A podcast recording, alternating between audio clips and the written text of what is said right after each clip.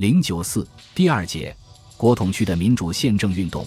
一九三九至一九四零年前后，中国一度兴起的民主宪政运动，是抗日战争时期中国民主政治建设的一件大事。这次运动在抗日民族统一战线的旗帜下开展，对中国抗日战争乃至战后政治格局影响深远。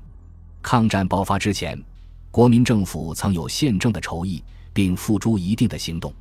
但是，自一九三七年七月卢沟桥事变发生之后，战事既起，第五次全国代表大会所议决关于国民大会之召集、宪法之制定颁布，不得已而延期。政府此时唯有依据国民会议所制定颁布之约法以行使职权。由于日本侵华战争发生，原定宪政实施计划被迫推延，这是客观形势所致，也容易为国人所谅解。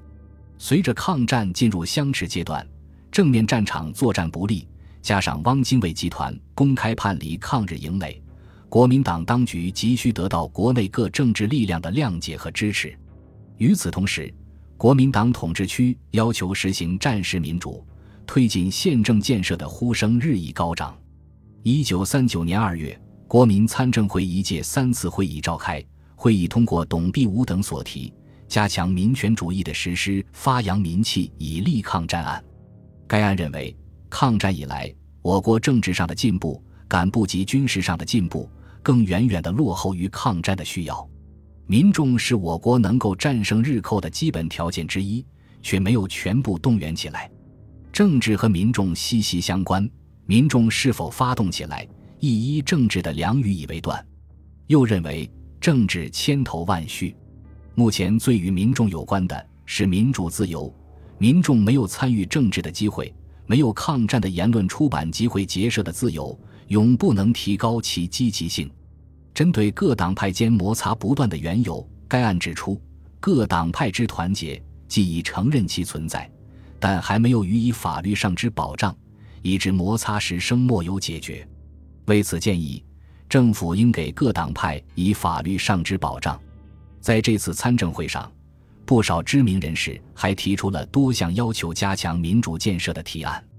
张澜等提出抗战建国之后方政治必须选任人才案，希望政府选任贤能，必以绝大之实心与努力，以改进后方之政治，必后方之政治缺真良好，方能兴起人力，发展财力，增加物力，以达到抗战必胜、建国必成。周览。黄炎培等提出，请确立民主法治制度，以奠定建国基础案。提出以下建议：政府行动应法律化，政府设施应制度化，政府体制应民主化。此外，罗隆基等提出调整政治机关职权与工作，以增强行政效能案。罗文干等提出，请政府实行选贤与能，以澄清党治案等。一九三九年九月，在重庆召开的国民参政会一届四次会议，成为战时国统区民主宪政运动的起点。会前，毛泽东等七位中共参政员于九月八日发表了我们对于过去参政会工作和目前时局的意见，分别在政治、军事、经济、财政、外交及党派合作等方面提出了一系列主张。在政治方面，提出容纳各党各派人才，提高战时行政机构效能，实行战时民主，严惩对民众和青年的非法压迫行为，切实保障人民有言论、出版、集会、结社及武装抗敌之权利。在党派合作方面，要求明令保障各抗日党派之合法权利，认真取消各种所谓防止异党活动办法。严令禁止对共产党及其他抗战党派之歧视、压迫行为。这一意见的公开发表产生了很大影响，为这次会议的民主诉求拉开了序幕。会议期间，中间党派和无党派参政员均提案要求结束党制。陈少宇参政员等二十六人提出，请政府明令保障各抗日党派合法地位案，其中要求。由国民政府明令保障各抗战党派之合法权利，由国民政府明令取消各种所谓防治异党活动办法，严令禁止借口所谓异党党籍或思想问题，而对人民和青年施行非法压迫之行为，在各种抗战工作中，各抗日党派之党员一律有服务之权利，严禁因党派私见而摒弃国家有用之人才。另外，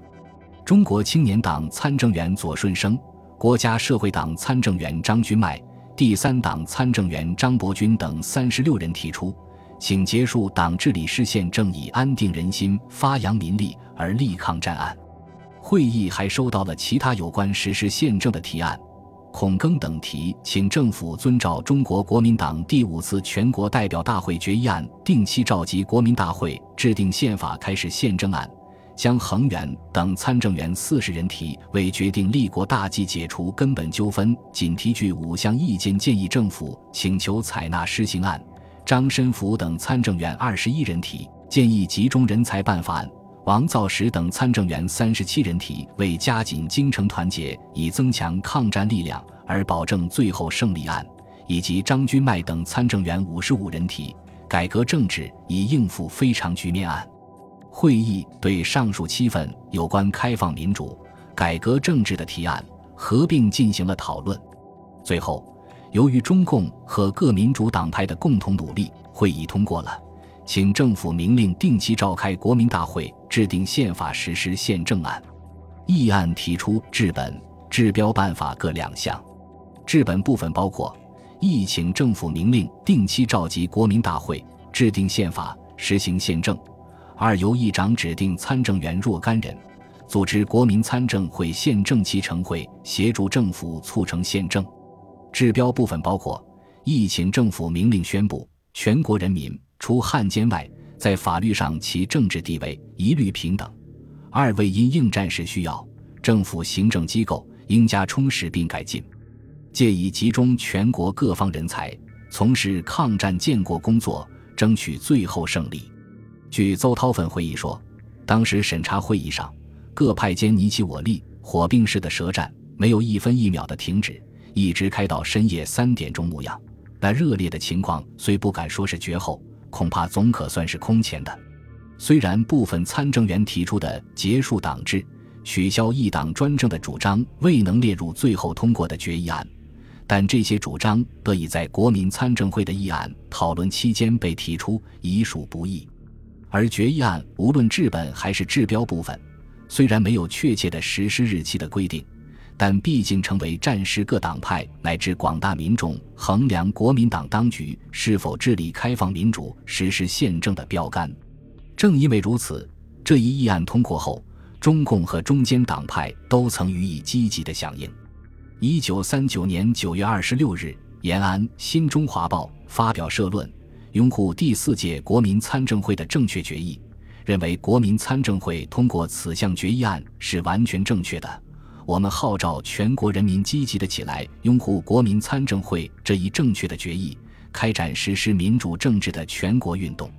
社论最后指出，实行良好决议是今天政府当局及全国人民第一等的共同任务。救国会也发表文章指出，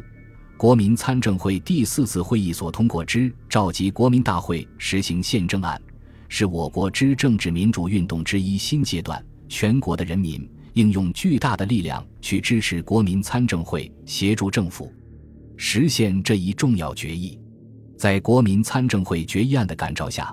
各党派以及各界人士逐渐掀起了民主宪政运动的高潮。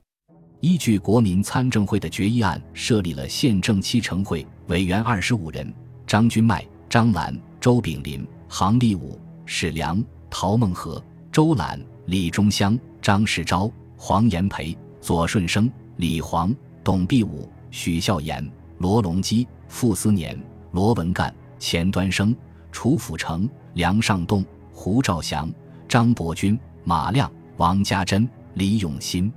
宪政七成会召集人为黄炎培、张君迈、周览。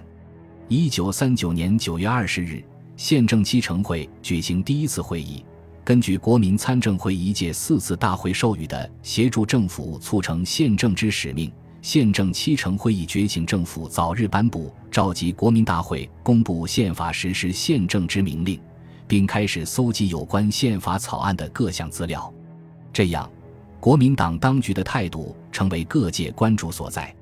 一九三九年十一月十七日，国民党五届六中全会通过定期召集国民大会并限期办郡选举案，其中指出，国民大会的举行虽因事实上之障碍而一再延期，而本党祈求宪政之早日实施，是始终无间。今抗战已历两载有余，乃全国人民于本党领导之下，同心一德，艰苦奋斗，最后胜利之期已不再远。魁之抗战建国同时并进之意，召集国民大会，制定宪法，以确立建国基础，实有积极进行之必要。最近国民参政会曾有定期召集国民大会，制定宪法之建议，一族征国人对此期望殷切。会议通过三项决议：一、国民大会会期为一九四零年十一月十二日；二、大会代表之选举尚未办竣者。应即由选举总事务所督持赶办，限于一九四零年六月底以前结束一切选举手续，确定全部代表名单。三其因地方情势变迁或事实上之之碍，致选举发生困难者，由中央常务委员会妥筹补救办法。这也是抗日战争爆发以来，国民党中央首次宣布国民大会的召集日期。对此。宪政七成会于十一月十二日召集第二次会议，决议征集各方对于宪法草案等建之意见，并推左顺生、董必武、楚辅成、罗隆基、许孝言等五名参政员先拟具待研究之问题。本集播放完毕，感谢您的收听，喜欢请订阅加关注，主页有更多精彩内容。